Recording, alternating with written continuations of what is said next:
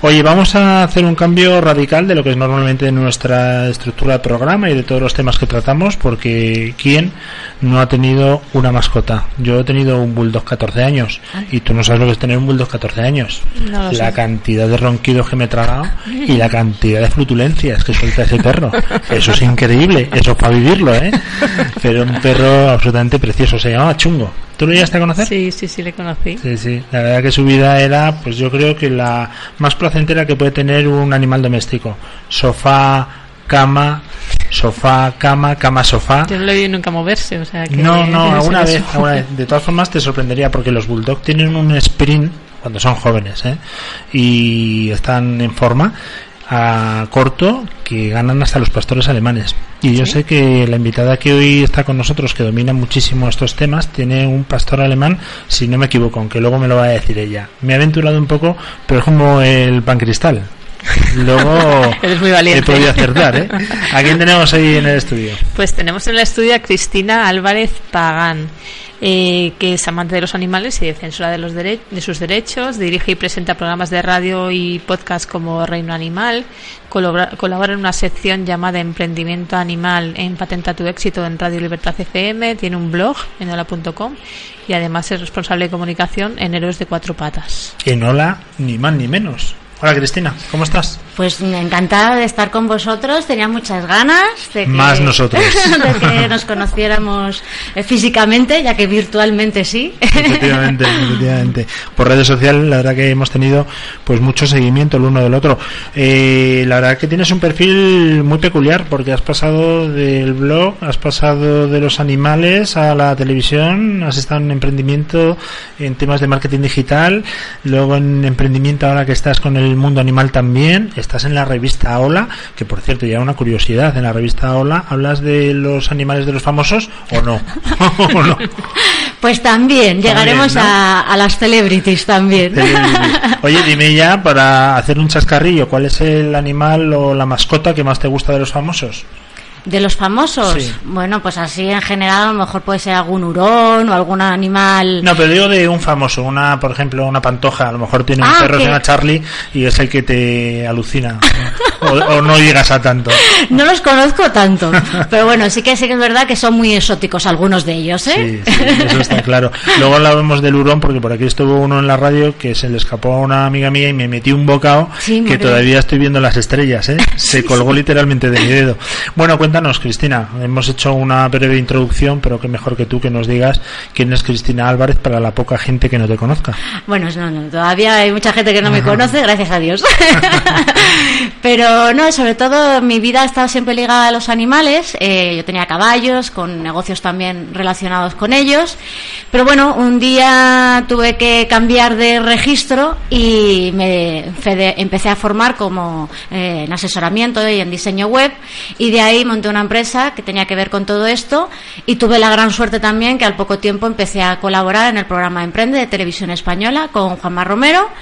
Y bueno, ahí también fue un espaldarazo a mi trayectoria profesional, empecé a tener contacto pues con las televisiones, con las radios, tanto así que la radio me enganchó muchísimo, eh, monté un programa de emprendimiento y de ahí, pues bueno, empecé también otra vez a buscar el sitio aquel que dejé, que eran los animales, y dije, pues qué mejor poner todos mis conocimientos que he adquirido hasta ahora, pues al servicio de ellos. ¿En qué sentido? Pues a ponerles mi voz y a poner también, pues todas esas experiencias en marketing para poder ayudar a divulgar, pues tantas necesidades que tienen los animales. ¿Qué te gusta más, la radio o la tele? Pues las dos cosas, pero la radio casi me tira mucho más. Tiene una magia especial, la verdad que sí. Bueno, nosotros la verdad es que la radio nos, nos engancha. Es un tema que, ¿verdad? Estamos súper contentos. Eh, la tele, yo tengo un perfil fantástico para la tele, hay que reconocerlo. Se lo he puesto a huevo para que, ¿eh? para que me dé el zasca, pero no. Oye, eh, háblanos de, de tu podcast, que es uno de los de referencia en el mundo animal. ¿Dónde te podemos escuchar? ¿Cada cuánto tiempo lo haces? ¿A quién llevas? En fin, háblanos un poquito. Pues mira, Reino Animal eh, llevamos como pues eh, desde junio. La verdad es que ha tenido muy buena acogida. Anteriormente yo tuve otro que se llamaba En un mundo de perros, pero era más específico de perros. Y este lo que yo quería era dar voz a todo el mundo que tuviera cabida en el mundo animal, em, eh, pues empresarios también, o autónomos, servicios, protectoras y asociaciones que tienen pues muchas necesidades. La verdad es que están muy abandonados y, y hay muchas tragedias que la verdad que esta gente tiene el cielo ganado y pues básicamente lo que hago es dar, hacer entrevistas a, estos personajes, también a expertos, especialistas del mundo canino, adiestradores o cualquier empresa que tenga que ver, ya te digo, que con el servicio y del bienestar también animal, que siempre buscamos que siempre esas empresas tengan muy en claro y muy, muy en firme el bienestar animal, ¿no? Cuéntanos un poquito cuál es el perfil de los invitados que llevas a tu programa y dónde te podemos escuchar. Sí, pues mira, está en las plataformas de podcasting, que es o iBox o en iTunes, Apple Podcast, en Google Podcast, en Spotify, o el que no me escucha porque no quiere. Eso decimos nosotros también. y, y, el perfil, pues es ese, amantes de los animales que, que, que han dejado incluso muchas veces sus otras carreras profesionales y, han dejado todo por y para los animales, con lo cual a mí me gusta mucho conocer buenas personas. Bueno, prácticamente lo que has hecho tú, ¿no? Has dejado todo para dedicarte también al mundo de los animales. Sí. Eh, tienes un pastor alemán, ¿no? Sí. Ah, vale. No, te has equivocado del todo. Vale, a ver, ¿qué he hecho mal? bueno, pues que es un cruce de pastor alemán, es una perrita adoptada que ya lleva con nosotros un año y luego tengo un Westie, eh, Terry, que ese es, pues bueno, el niño mimado, que tiene nueve añitos ya, ya es mayorcito, pero siempre tenía animales. He ido compaginando unos con otros, perros, gatos, burros, caballos, o sea, es que de todo. Bueno, oye, eh, lo que sí es verdad que ha habido un cambio radical, ¿no? En cuanto a la conciencia animal en este país, en, en el momento en el que le pasó al Código Penal el maltrato animal. Eso ha sido un antes y un después, pero creo que sigue siendo insuficiente, ¿no? Sobre todo la gente que estáis muy metida en este mundillo. ¿Por qué y qué es lo que habría que hacer? Bueno, yo creo que hay, mm, esto lo saben muchos más abogados, por ejemplo, que hay también que se dedican a la defensa de los animales, pero de escucharlos, pues uno aprende un poco. el tema sobre todo es que está muy diferenciado lo que es el tener una mascota, por ejemplo, con el tema de la caza. Entonces, como está tan separado, eh, como no dice, bueno, no puedo pegar un tiro a un animal salvaje, vale, y se les pega, ¿no? Porque está la caza. Entonces están muy desprotegidos. No se les puede pegar un tiro, obviamente, a un animal doméstico, pero las penas es a lo que vamos, las penas son insuficientes, porque se quedan muchas veces en puros trámites administrativos y depende también pues del juez que te toque si está más concienciado o no, pero realmente están muy limitados y la pena máxima que pueden llegar a tener es de dos años, con lo cual casi nunca se va a cumplir. el tema es concienciar de que esto es una gravedad, de que detrás hay un perfil también psicológico que puede derivar y de hecho está pues muy, muy cotejado por psicólogos, que pueden derivar obviamente luego a maltratos de las personas. ¿Qué es lo que hay que hacer para concienciar? Porque siempre hablamos del mundo de la concienciación, pero claro, y hay tantas causas, tantas cosas abiertas y que, nos perdemos. ¿Cómo lo harías tú para que la gente tome conciencia de que no estamos hablando de una cosa cualquiera?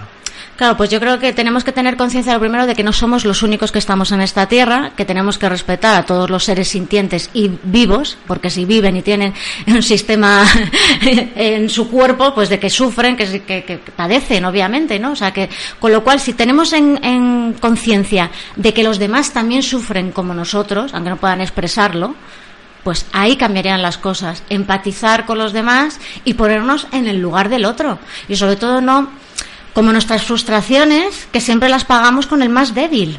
Incluso con las personas que tenemos más débil, las pagamos con ellas. Pues imagínate que no vas a pagar un mal día con tu perro si llegas a casa y encima te ha roto algo. Nosotros que somos muy eh, pro Fuerzas Armadas, tenemos un vertical que es nuestros soldados, que presenta y dirige Ángelo Gómez de Ágreda, coronel del Ejército del Aire. Hemos estado con la Policía Nacional, además, en su academia, en Ávila. La semana que viene viene un comandante de la Guardia Civil, no sé si te lo había comentado. No, sabía. Viene, nosotros estamos, pero claro, hemos tenido el impedimento que nunca hemos podido entrevistar a un agente canino Mm. Tú, sin embargo, tienes estrecha relación con ellos. Pues tengo la suerte. Pues háblanos de esa faceta. Bueno, pues habrá que invitarles también por claro, aquí. Claro, porque... un traductor te necesito a ti. A ver, ¿cómo lo hacemos? Bueno, pues mira, Héroes de cuatro patas. Es el nombre que además yo creo que es muy merecido realmente a, estos perros que trabajan para nosotros, que viven para sacarnos muchas veces pues, de graves problemas, ¿no? Como eh, pues temas de explosivos, de drogas, de búsqueda de personas, ¿no? Lo hemos visto en casos recientes, ¿no? Como las que adora y bueno personas pues anónimas que, que, se pierden y los perros los encuentran, ¿no? Eh, entonces, Héroes de Cuatro Patas es una asociación que lo que hace es buscar casas ya para que adopten a estos perros que una vez se jubilan, bien por edad, por enfermedad o porque no tienen actitudes para el trabajo, pues se les busca un hogar en el que, bueno, pues esos días que les queden, que esperemos que muchos, pues pasen en un hogar calentitos en, y en un sofá. Porque sí que es verdad que estos perros están trabajando y están, pues bueno, en centros cinológicos de la policía o de la Guardia Civil hay mucha leyenda negra al respecto del adiestramiento de estos perros y yo quiero que tú lo desmientas. Se dice que los llevan a condiciones prácticamente extremas, yo creo que no, obviamente, pero mm. para eso te tenemos a ti que nos lo corrobores mm. y que nos digas en qué consiste el entrenamiento de una, bueno, de un perro policía y si hay diferentes especializaciones. Me imagino que no es lo mismo alguien que detecta explosivos o un perro, ¿no? Mm. Que restos humanos, ¿cómo funciona? Bueno, esto os lo puedo explicar, que yo ya te traeré aquí un listado de invitados de guías caninos que os lo pueden eh, explicar muchísimo más. Yo luego lo hablo de lo que oigo. sí que es verdad que el tema del adiestramiento ha tenido una evolución a positivo. Y eso es verdad, que el adiestramiento de hoy, y bueno, ya hace ya tiempo, unos años, obviamente, no tiene nada que ver con lo que se hacía antes, que era un condicionamiento pues más obligado. Ahora con los perros se les trata pues de que entiendan las cosas y por asociación asocian un objeto, asocian una acción y se les premia, con lo cual siempre el condicionamiento va a ser positivo y luego obviamente las, las labores pues de explosivos, de drogas, de dinero, de personas, pues cada perro obviamente está bien eh, estructurado por raza también, por su carácter. Y para qué puede servir cada uno de ellos en determinadas áreas o no, no sirve lo mismo un perro para una cosa que para otra. Pero todos el, el vínculo es especial con su guía, porque si no, no podría existir ese nexo de unión y de confianza de que donde te diga el guía allí va a ir el perro. Y sobre todo el, utilizar, obviamente, las herramientas que nos da el perro, que es su olfato, eh, su oído y, su agilidad y su movimiento, que muchas veces, pues en derrumbes o en terremotos, pues las personas no pueden llegar, pero el perro sí. ¿Cuánto dura el entrenamiento y cuánto tiempo está en activo un agente? ¿Es un agente? ¿Llega a ser un agente de la autoridad o no? Pues sí, le llamamos agente, seguro que sí, se lo merece. De hecho, se va a regularizar, estamos en ello, para que se les reconozca el tema de la jubilación y, bien, o sea, no que se les tenga en cuenta. Bueno, de hecho recibe medallas al mérito civil, ¿no? Y, sí, sí, eso, se está consiguiendo poco a poco, así que que se les ponga en el lugar que se merecen, claro que sí. Entonces, ¿cuánto tiempo es una formación de este tipo de perros y cuánto tiempo están en activo? Sí, pues pueden estar como un par de años, un año, depende de la, del perro.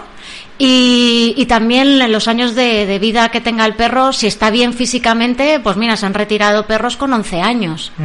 O sea que realmente es porque físicamente lo permita. Si ya llega un momento que físicamente por su cuerpo no le acompaña, pues hay que darle la merecida la merecía descanso. Lo que pasa que normalmente cuando hablamos de acogida, pues estamos hablando de, perros a lo mejor que no tienen mm. raza o que han sido abandonados, pero ¿cómo se puede adoptar un perro ya de 11 años? ¿Es fácil? Eh, ¿Son dóciles?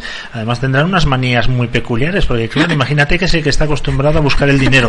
Le veo todo el día revolviendo al lado de la cartera de la familia. Bueno, pues si encuentra algo por ahí, fenomenal, que se lo quede.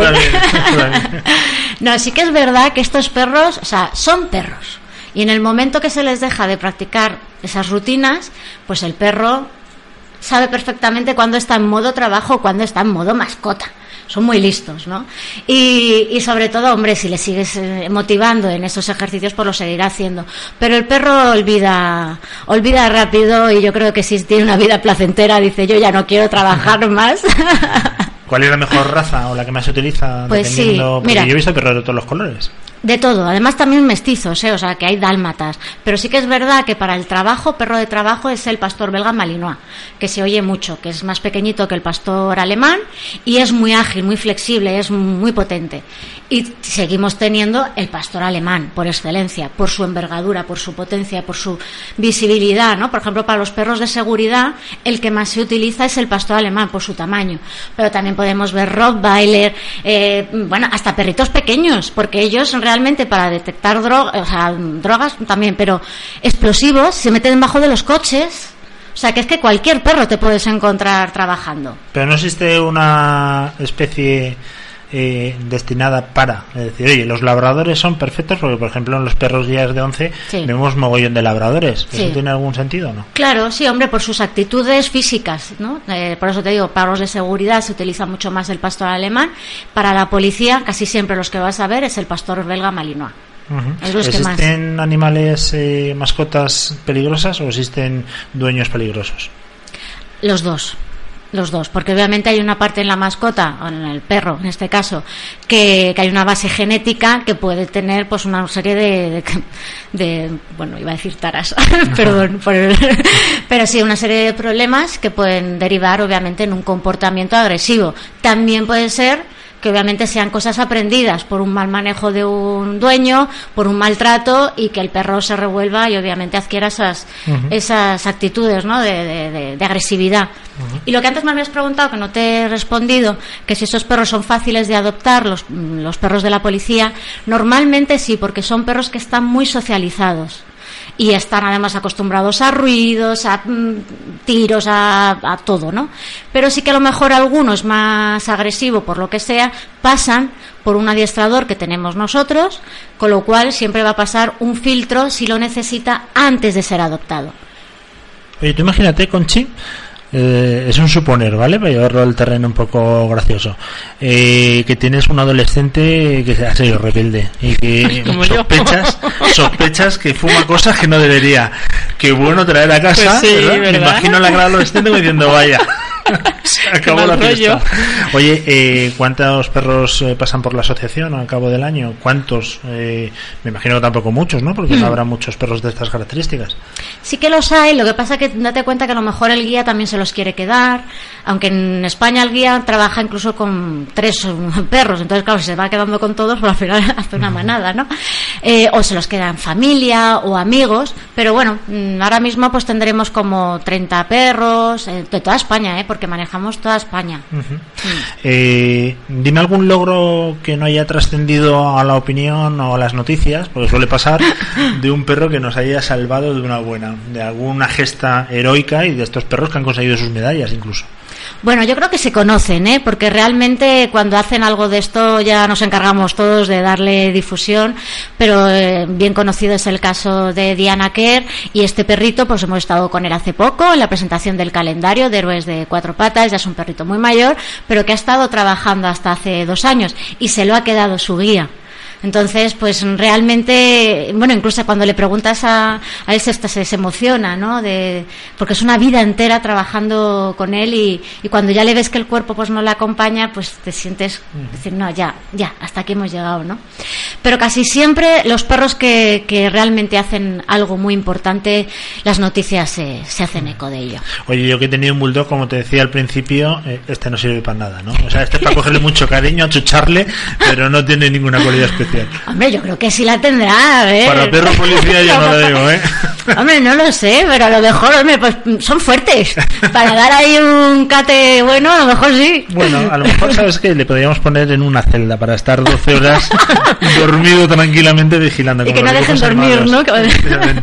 Oye, eh, ¿que existen otro tipo de mascotas que se utilicen y que no sepamos o solamente es el perro? Sí, para estos casos es el, el perro. Antes hablamos de un hurón, por ejemplo, para meterse por una tubería pequeña sería fantástico también, ¿no? Sí, sí. Y claro, me imagino que el vínculo entre el guía y el perro es brutal. Hmm, la mayoría de las veces se quedará al guía o no suele pasar. Sí, por eso muchas veces se lo quedan o incluso del entorno y cuando lo tienen que dar, pues la verdad es que, bueno, pues lo pasan mal pero saben que al final es por, un, por el bien de- del perro. Oye, vamos a ponerlos en una situación que no quiero que pase, pero que podría pasar. No se encuentra un hogar para estos perros. ¿Qué es lo que pasa? Bueno, pues estos perros que ahora mismo pues también están esperando su casa, pues siguen estando en los centros cinológicos o en residencias o están con el guía esperando casa, o sea que, que realmente tampoco hay una variedad en su vida normal, la van a tener cuando encuentren esa, esa casa, ¿no? Bueno, recordad que estáis en Héroes 4 con número, Sí. patas ORG. Ahí es donde pueden contactar. A partir de ahí, donde os pueden ver o donde pueden visitar a los perros. Pues en esa página, héroes de cuatro patas.org, vienen mm, pues la forma de adoptar y vienen mm, bueno pues una serie de perros, no están todos, y sí que es verdad que nos pueden dejar pues un formulario y de ahí pues también buscamos siempre la mejor casa y el mejor perro para cada casa, porque hay que también adecuarnos a las condiciones de, de vida de las personas y no todos los perros pues pueden ser compatibles con nuestra vida, ¿no? Y luego también pues tenemos Adopta a un jubilado, que es otra web Hombre, para Conchi. Ahí entran muchos, muchas personas Vamos a también. ver dónde la metemos a, a Conchi. Y ahí lo que es, sobre todo, pues bueno, un- tenemos el calendario, que para este año eh, siempre colaboran personajes conocidos. Eh, tenemos a Vittorio Luquino, eh, bueno, a, a Igartiburu, o sea, un montón de gente que, que todos los años colaboran con nosotros haciéndose fotos y cada, cada mes es un Miss o Mister eh, perro con, acompañado de un famoso y también tenemos tazas y bueno, es una forma también de, de poder financiar el mantenimiento veterinario y, y de cualquier necesidad que tienen estos perros. En la página web aparece seguros para perros Terrania, que aquí ha estado el consejero delegado de Terrania, nos Sí, lo explicó. Mm. Es de los. eh, Bueno, me, me hizo. Yo creo que es la primera vez que escuché que era un, un seguro dedicado exclusivamente para Sí. perros. No por la responsabilidad derivada del perro en sí, sino para la comodidad del perro, su seguro de salud, ¿verdad? Sí, sí, total. Como sus anitas. Sí. Eso es súper importante, porque yo pasta en chungo, otra cosa no. Pero me dejé un montón. La gente me criticaba un poco, porque aquí el caso es criticar, ¿no? Que como no había adoptado a uno, pues un perro de raza, es un perro caro. Pero bueno, al final, ¿no, Cristina? La gente un poco, como, ¿en qué se basa para adoptar un perro? ¿O ¿En qué te basas? ¿En la mirada que te haga? ¿En la, el uso que vaya a tener? ¿En el tipo de casa que tengas? Pues claro, meter un mastín en casa de Conchi puede ser trágico, ¿no? Hay que tener mucha conciencia, saber el perro que es lo normal para tu casa y lo más habitual, porque lo que no podemos es a lo mejor un señor mayor, pues con un pastor alemán, que es que es imposible, o un mastín, o en un piso. Vamos a ser un poquito responsables de nuestra vida, pues si vamos a estar ocho horas o diez horas fuera de casa, no tengas un perro, puedes tener un gato, que son más, mm, que pueden estar más tiempo solos, no hay que sacarlos a pasear. Entonces siempre es, mm, partimos de, de nuestra cabeza, el sentido común. Y de ahí, pues el tema de comprar, adoptar, eso cada uno que haga un poco lo que quiera. O sea, si- yo siempre voy a abogar, obviamente, por el tema de que si puedes adoptar, adopta, pero yo también he comprado un perro en mi vida que ha sido Terry. Yo quería tener un Westie, todos los anteriores siempre han sido regalados o adoptados. Pero bueno, uno quiere tener un perro, también tiene que saber qué tipo de raza es el que va a adquirir.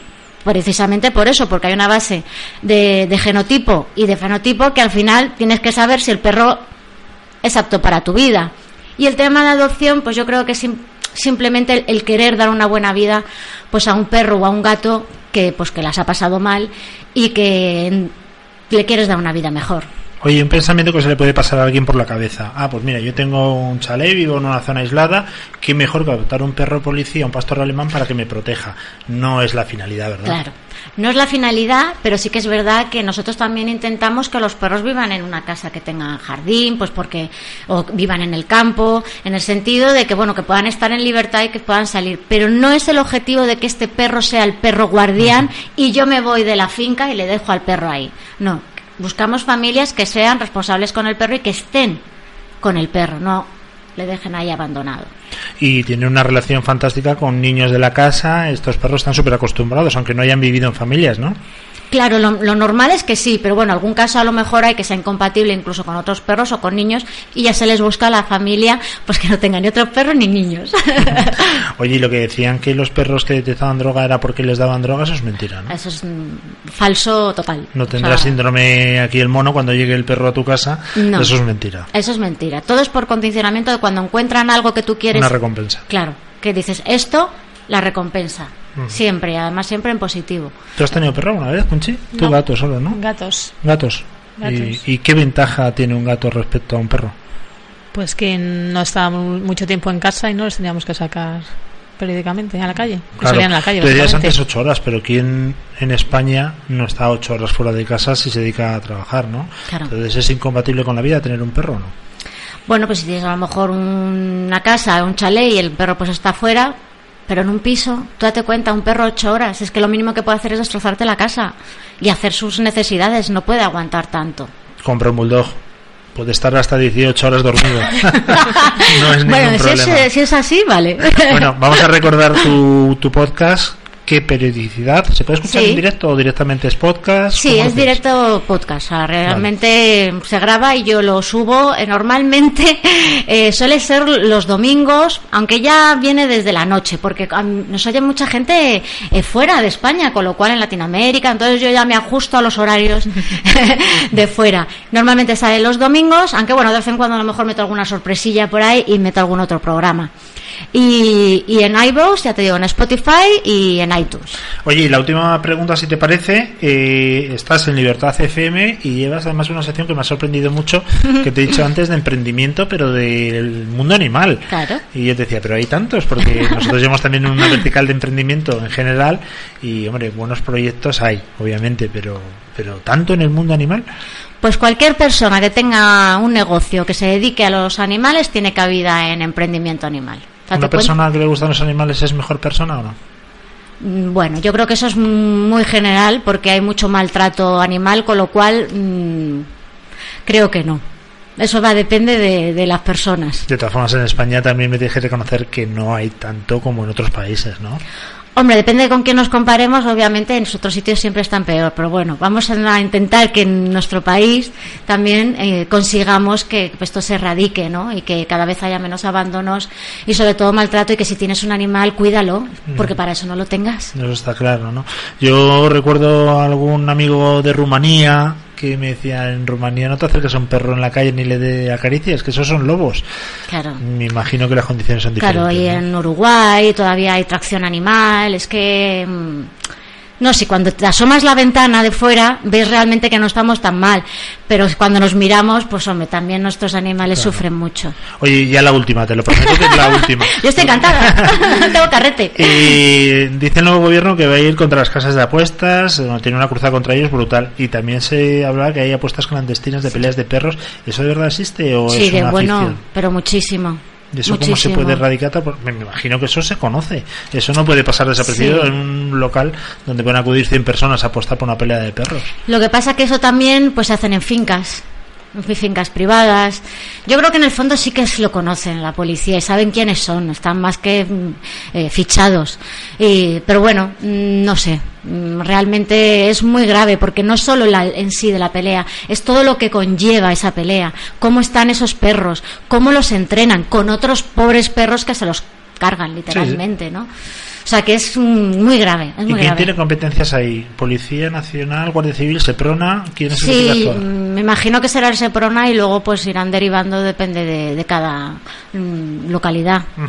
Bueno, Cristina, que ha sido un auténtico placer. Vamos a escuchar todos los domingos el podcast de Mundo Re- Animal. reino animal. Lo sabía, lo sabía. Según sabía, no mundo, digo, es reino. Pero ya había el que tirar. reino animal. Ya había que tirar, ya no había más. Lo escucharemos, por supuesto, y que nos sigas dando muchos likes, que nos encanta. Yo nos estoy encantada, es que la familia, nos familia muy felices, que lo sepas. Pues te buscaremos en todas las eh, plataformas, como has dicho, mm, como decimos nosotros. Si no te escuchan es porque no les gustas, porque es lo mismo que decimos nosotros. No hay otra opción. Oye, ellos se lo pierden, también es lo que decimos nosotros. Pero que te animamos un montón. ¿Cuánto tiempo llevas y cuántos podcasts? Pues llevaré como 33 o así. O sea Bueno, que... está muy bien. Y Todavía te hemos queda- conseguido ser el número uno en iBox. Pues oye, En enhorabuena. animales. Enhorabuena porque eso no es nada fácil. Nosotros llevamos 610 más o menos aproximadamente y hemos conseguido ya abandonar el farolillo rojo ¿no? esta semana. Se nos ha puesto un promo de Uruguay debajo de somos felices. No, la verdad es que muy bien, muy contentos y te deseamos toda la suerte del mundo, Cristina. Muchas gracias, Nos igualmente para vosotros. Y nosotros, eh, ¿qué hacemos, Conchi? ¿Seguimos, no seguimos? Que tú eres la que Eh, sabes. viene Constanza. Viene Constanza ahora. García